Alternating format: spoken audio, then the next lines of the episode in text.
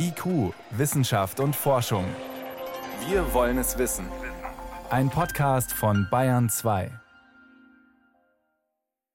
Willkommen zum Corona News Podcast. Heute wieder wie jeden Dienstag. Mein Name ist Jan Rubner. Ich bin Wissenschaftsredakteurin beim Bayerischen Rundfunk und wir sprechen über die wichtigsten Corona-Fragen der Woche mit Dr. Christoph Spinner, Infektiologe und Pandemiebeauftragter des Münchner Klinikums Rechts der ISA. Herzlich willkommen, Herr Spinner. Frau Rubner, schönen guten Tag. Wir müssen über das Thema Immunität sprechen. Wie lange sind denn Menschen geschützt, wenn sie eine Corona-Erkrankung hatten? Es gibt ja neueste Zahlen aus Ischgl und die zeigen, zehn Monate lang hatten die Betroffenen einen gewissen Schutz. Was bedeutet das eigentlich für Auffrischungsimpfungen? Es ist ja schon die Rede von den nächsten Runden, von den dritten Impfungen. Können wir daraus schließen, dass wir frühestens nach zehn Monaten eine Auffrischung brauchen? Ganz so einfach ist es leider nicht, aber ich denke, die gute Botschaft ist, dass auch nach über zehn Monaten noch messbare Immunität hier im Serum von Genesenen nachweisbar ist. Die Arbeit aus Ischgl finde ich tatsächlich gar nicht so interessant. Zum einen wird hier von 34 PatientInnen berichtet, also Menschen, die etwa vor zehn Monaten eine Covid-19-Erkrankung hatten und zehn Monate später noch nachweisbare SARS-Coronavirus-2-Antikörper, also solche, die mit dem Schutz vor einer erneuten SARS-CoV-2-Infektion vergesellschaftet sind, wie Mediziner sagen, auch neutralisierende Antikörper. Tatsächlich ist unser Immunsystem sehr viel komplexer und neben den sogenannten Antikörpern gibt es noch verschiedene andere Abwehrwege. Außerdem die Antikörper, die wir im Blut messen, sind nicht unbedingt des, das alleinige Gedächtnis unseres Immunsystems, will meinen, gerade auf die sogenannten peripher-plasmatischen mononuklearen Zellen, die sich unter anderem auch im Knochenmark befinden und die quasi so etwas wie ein Teil des Immungedächtnisses darstellen, sind ganz besonders wichtig. Diese lassen sich aber in normalen Nachweismethoden gar nicht so ohne weiteres untersuchen. Wenn ich jetzt versuche, mal alle vorhandene Evidenz, also wissenschaftliche Erkenntnis zusammenzufassen im Kontext der Immunität und der Frage, wie lange bleibt die Immunität, kann man heute sehr zuverlässig schlussfolgern, dass die Immunität sehr sicher auch deutlich über ein Jahr bestehen bleibt und diese sogenannten neutralisierenden Antikörper im Laufe der Zeit zwar abfallen, aber es sehr zuverlässige Hinweise darauf gibt, dass zum Beispiel auch diese sogenannten PBMCs und andere Zellen die mit einer Art Immungedächtnis vergesellschaftet sind, aktiv bleiben. Darauf weisen gerade die Tage erschienenen neuere Studien hin. Eine direkte Schlussfolgerung, wann jetzt aufzufrischen ist, kann man daraus tatsächlich noch nicht ableiten. Dazu müssen wir in weiteren Studien zunächst auch mal verstehen, was genau eigentlich die Grenze für eine zu niedrige Immunität tatsächlich darstellt und wie wir diese messen können. Aber man kann sagen, wenn jemand einen Antikörpertest gemacht hat und hat wenig Antikörper, dann kein Grund zur Beunruhigung auf jeden Fall.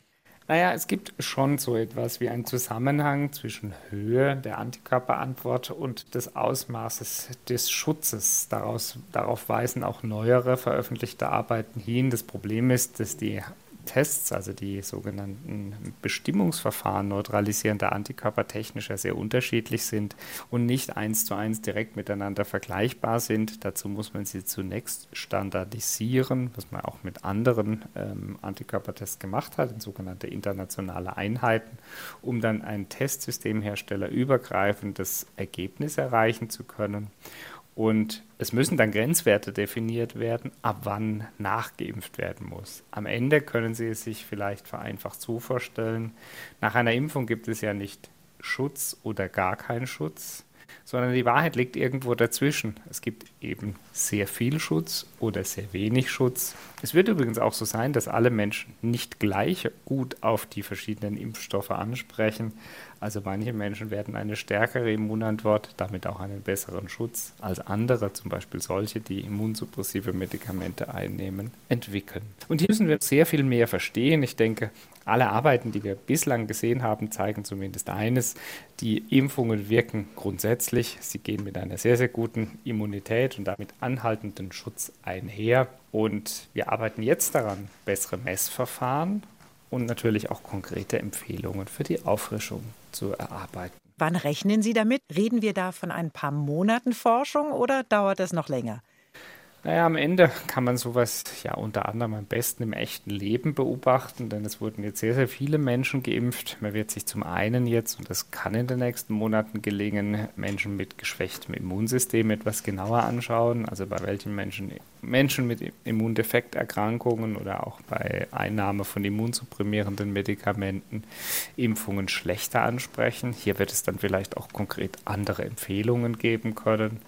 Und gleichzeitig wird man natürlich vor allem in großen Ländern, wo sehr viel geimpft wurde, sehr genau beobachten, wie steht die Impfung im Zusammenhang mit den Erkrankungsfällen. Und so gibt es ja auch neue Berichte, zunächst aus Israel, jetzt auch zuletzt aus Großbritannien, die der Wissenschaft ja ganz erheblich weitergeholfen hat. Jetzt fragen sich ja auch viele Menschen, die mit AstraZeneca geimpft worden sind und jetzt eine zweite Dosis BioNTech bekommen oder beziehungsweise einen anderen mRNA-Impfstoff. Die fragen sich, wie geschützt bin ich? Wie gut wirkt das? Wie gut wirkt diese Kombi-Impfung? Da gibt es jetzt erste Daten. Wie aussagekräftig sind die? Ja, Sie sprechen eine Arbeit aus Spanien an, die im Wesentlichen bei 672 Freiwilligen in fünf Standorten in Spanien die heterologe Prime Boost Impfung untersucht hatte. Auch die Kollegen und Kolleginnen in Spanien hatten die Situation, dass sich die Empfehlung für die AstraZeneca-Impfung bezüglich des anwendbaren Altersbereiches während der laufenden Impfkampagne geändert hatte. Sprich, Menschen unter 60 hatten ihre erste Dosis AstraZeneca-Impfung bereits erhalten, sollten dann die zweite nicht erhalten und hatten deswegen, analog wie es auch in Deutschland gemacht wurde, ein sogenanntes heterologes Prime Boosting erhalten. Während wir letzte Woche Daten zur Sicherheit aus Großbritannien besprochen hatten, gibt es jetzt erste Vorveröffentlichungen entsprechend aus Spanien, die zeigen, dass eine sehr viel stärkere Immunantwort als durch eine alleinige AstraZeneca-Impfung bei Nutzung des heterologen Prime Boostings, also AstraZeneca gefolgt von BioNTech Pfizer-Impfungen, auslösbar ist was im Umkehrschluss bedeutet, eben in sehr viel höheren neutralisierenden Antikörpertitern resultiert und damit, so kann man annehmen, auch in einer noch besseren Schutzwirkung, also eigentlich positive Nachrichten und erfreulicherweise auch so, wie wir sie erwartet haben. Mhm. Das heißt aber jetzt nicht, dass sich jeder quasi, der mit AstraZeneca geimpft worden ist, sofort ein mRNA-Impfstoff als zweite Dosis geben lassen sollte, oder? Nein, ganz und gar nicht. Man muss auch darauf achten, dass diese Ergebnisse nicht eins zu eins übertragbar sind. Es handelt sich hier ja nicht um eine kontrollierte Studie, die ganz gezielt verschiedene Ansätze miteinander verglichen hat und das auch im Vorfeld definiert, sondern es handelt sich um eine sehr kleine Arbeit mit, ich hatte es gesagt, 672 freiwilligen Teilnehmern insgesamt wovon allerdings nur 442 dann das BioNTech-Pfizer-Impfstoff als heterologes Prime Boosting entsprechend erhalten hatten. Man kann aus ganz verschiedenen Gründen die Ergebnisse von einzelnen Studien nicht übergreifend ohne weiteres miteinander vergleichen. Ich denke, diese Arbeit gibt uns einen ersten Hinweis darauf, dass die bestehende Hypothese, dass heterologes Prime Boosting funktioniert, nicht nur im Labor, im Tiermodell, sondern eben auch im Menschen funktioniert und zwar nicht nur sicher, was uns die Kollegen aus England gezeigt hatten, sondern sehr wahrscheinlich auch bezüglich der Schutzwirkung weitere Studien dazu laufen. Und wir werden auch aus größeren Studien hier noch detailliertere Informationen bekommen. Ein anderes Thema rund um die Impfung ist ja jetzt dass die Testpflicht und die Frage tatsächlich, müssen Geimpfte sich noch testen lassen? Nach der ersten Dosis natürlich auf jeden Fall, das ist ja vorgeschrieben. Beziehungsweise die Frage, sind denn solche Antigentests überhaupt noch sinnvoll? Gerade weil die Viruslast ja so gering ist. Also welche Art von Test kommen denn jetzt für Geimpfte in Frage? Die tatsächliche Frage ist ja, was gezeigt werden soll. Und Sie sprechen eigentlich die Kenngröße der sogenannten positiven Prädikti also des positiv prädiktiven Wertes eines Testverfahrens an, nämlich der Wahrscheinlichkeit, dass ein Test eine SARS-CoV-2-Infektion richtig als positiv erkennen kann. Darauf spielen verschiedene Testgrößen eine ganz wesentliche Rolle von der Wahrscheinlichkeit der Infektion, also der Inzidenz, über die ähm, Empfindlichkeit der Tests, also die Sensitivität und andere Kenngrößen. Und zusammenfassend kann man natürlich sagen, bei immer niedriger Inzidenz und immer höherer Impfquote wird die Wahrscheinlichkeit, dass ein ja nur mäßig zuverlässiger Test wie die Antigentest wirklich zeigen kann, was er soll, nämlich eine richtige Vorhersage der SARS-CoV-2-Infektion immer geringer. Und deswegen hat er das Robert Koch Instituts bereits geschlussfolgert, dass Tests für vollständig Geimpfte nicht sinnvoll sind und sie entsprechend, also außerhalb gezielter Fragestellungen nicht sinnvoll sind für die Allgemeinverwendung und deswegen vollständig geimpfte und negativ getestete gleichgestellt. Jetzt die Frage der Reinfektionen beschäftigt ja auch viele Menschen. Es gibt ja auch die Beispiele zum Beispiel aus Manaus in Brasilien, wo tatsächlich viele Erkrankte nochmal erkrankt sind. Wie oft passiert denn sowas mit den Reinfektionen? Wie oft sehen Sie Reinfektionen bei sich im Krankenhaus? Und beziehungsweise natürlich auch die wichtige Frage, wie oft werden wir Reinfektionen bei geimpften Personen sehen? Erfreulicherweise schützen neutralisierende Antikörper, egal ob durch Impfung oder nach durchgemachter Erkrankung, im Allgemeinen zuverlässig vor einer Reinfektion. Auch hier ist es so, dass es nicht nur vollen und gar keinen Schutz gibt, sondern der Schutz graduiert. Und man weiß inzwischen ja ganz gut, war die erste SARS-CoV-2-Infektion eher mild oder asymptomatisch, ist die Immunantwort deutlich weniger ausgeprägt als bei einer schweren Infektion. Entsprechend wissen wir auch, es gibt einen Zusammenhang zwischen Höhe der Antikörper, also der neutralisierenden Antikörper, egal ob nach Impfung oder Infektion, und dem Schutz vor einer erneuten Erkrankung. Als Faustregel gilt, eine durchgemachte Erkrankung oder Impfung schützt zuverlässig vor SARS-CoV-2-Infektionen. Und natürlich ist es auch so, dass die Wahrscheinlichkeit schwerer Infektionen entsprechend erniedrigt ist. Bleiben wir kurz beim Thema Impfen. Beim Impfgipfel diese Woche soll ja auch besprochen werden, ob und wie rasch Kinder geimpft werden müssen. Und letztlich stehen ja da zwei wichtige Fragen im Hintergrund, nämlich die eine eben, müssen wir die Kinder schützen, bevor sie in die Klassenzimmer zurückkehren? Und die andere Frage ist natürlich auch die der Herdenimmunität. Brauchen wir geimpfte Kinder, um eine Herdenimmunität sicherzustellen?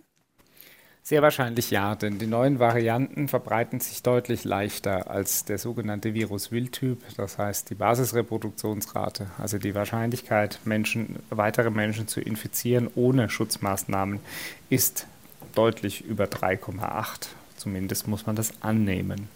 Und Kinder spielen in Deutschland eine wichtige Rolle in der Gesellschaftszusammensetzung. Das gilt übrigens nicht nur für SARS-CoV-2, sondern auch für die echte Influenza.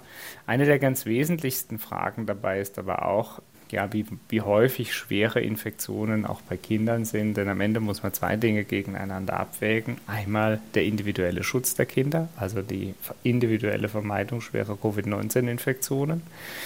Und zum Zweiten die um die Herdenimmunität. Also ist es legitim, die Kinder zu impfen, um vor allem ältere Menschen vor schweren Verläufen zu schützen oder die Infektionen entsprechend zu unterbrechen. Und diese Dinge müssen gemeinsam betrachtet werden. Dabei spielt natürlich eine ganz entscheidende Rolle, wie sicher und wie wirksam sind die Impfstoffe. Jetzt gibt es ja zumindest für ab zwölfjährige sehr, sehr gute und auch ja, vielversprechende Daten zur Wirksamkeit und zur Sicherheit dieser Impfstoffe.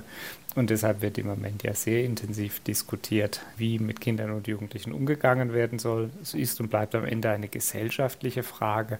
Aber ich glaube, gerade vor der Tatsache, dass Schulen und Bildungseinrichtungen zurück zu einem vor Covid gewohnten Leben kommen wollen, können Impfungen eine ganz entscheidende Rolle spielen.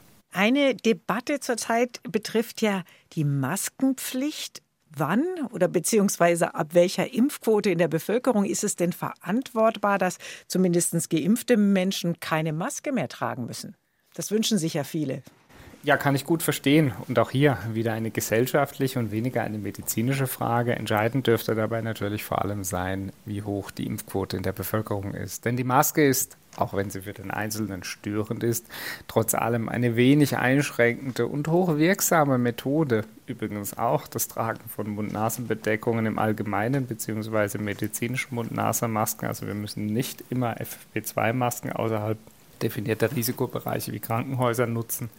Und äh, da spielen Masken eben eine sehr einfach nutzbare und sehr, sehr wichtige Rolle. Deswegen, solange nicht deutlich über der Herdenimmunität geimpft wurde, macht es natürlich Sinn, die Maske oder überhaupt die AHA-Regeln, also Abstand, Hygiene, Alltagsmaske, weiterhin zu nutzen, um in sogenannten nicht pharmazeutischen Interventionen dafür zu sorgen, dass das Virus sich nicht explosionsartig weiter vermehren kann. Und ich glaube, wir hatten gerade in äh, Ländern Südamerikas gesehen, dass ein zu frühes Zurücknehmen aller Maßnahmen bei noch nicht ausreichender Impfquote in der Bevölkerung zu einem explosionsartigen Wiederanstieg führen kann. Und dies würden wir wahrscheinlich alle gerne, vor allem im Hinblick auf den kommenden Sommer, vermeiden. Das heißt aber Masken bis Herbst, oder? Ja, zumindest denke ich, äh, müssen wir uns mit diesem Gedanken anfreunden. Ich persönlich kann mir auch gut vorstellen, dass in Risikobereichen wie beispielsweise Krankenhäuser, insbesondere dort, wo Menschen mit äh, zum Beispiel Erkrankungen des blutbildenden Systems und anderen versorgt werden, auch darüber hinaus Maske eine deutlich wichtigere Rolle spielen. Und wenn Sie sich vielleicht an Bilder aus dem asiatischen Raum erinnern, dann sehen Sie auch schon vor Covid-19, dass Mund-Nase-Bedeckung eine in der Gesellschaft vollkommen akzeptierte äh, Rolle eingenommen. So kann man sich das dann auch in Europa vorstellen. Herr Spinner, unsere Hörer beschäftigt auch die Frage, ob sie da sind wir nochmal beim Thema Impfung. Paracetamol vorbeugend vor der Impfung einnehmen sollen. Das war ja teilweise empfohlen, um die Impfreaktionen sozusagen milde zu halten. Haben Sie Erkenntnisse dazu? Ich glaube, es ist eine der sagenumwogensten Fragestellungen derzeit überhaupt. Es gibt Hinweise von anderen Impfungen, also gegenüber nicht SARS-CoV-2 und Covid-19, dass eine zu frühe Einnahme von antientzündlichen Wirkstoffen wie Paracetamol und Ibuprofen möglicherweise die Immunantwort beeinträchtigen und zu niedrigeren Antikörperspiegeln führen. Für SARS-CoV-2 ist derartiges im Detail weder gezeigt noch berichtet. Bei AstraZeneca in der Zulassungsstudie, also der Phase 3-Studie, war es ja hingegen sogar so, dass ganz gezielt zur Milderung der Nebenwirkung Paracetamol eingenommen werden sollte. Ich denke, hier kann ich heute an dieser Stelle keine zuverlässige und verbindliche Antwort geben. Natürlich sagt man, dass Medikamente auch schmerzhaft Schmerzmittel nur dann eingenommen werden sollen, wenn es notwendig ist. Ob und wie Paracetamol und Ibuprofen die Immunantwort tatsächlich beeinflussen, ist Stand heute unklar. Es gibt dazu, wie gesagt, viele Hypothesen. Deswegen, was rate ich unseren Hörerinnen und Hörern? Medikamente dann einnehmen, wenn sie notwendig sind, also nicht vorbeugend, sondern eben dann, wenn Impfreaktionen aufgetreten sind. Es gibt ja bei übrigens auch die Hypothese, dass beispielsweise eine Einnahme Stunden nach der Impfung mit einer, einem weniger negativen Effekt assoziiert sein soll als direkt um oder während, also vor der Impfung. Aber aus meiner Sicht eine absolut ungenügende Datengrundlage, um darüber heute eine abschließende Antwort zu finden. Corona gibt uns weiterhin viele Fragen und viel Forschung auf. Das war der Corona News Podcast. Einschätzungen von Dr. Christoph Spinner, Infektiologe am Münchner Klinikum Rechts der ISA. Herzlichen Dank, Herr Spinner. Frau Hubner, ich danke Ihnen. Alles Gute und bleiben Sie gesund.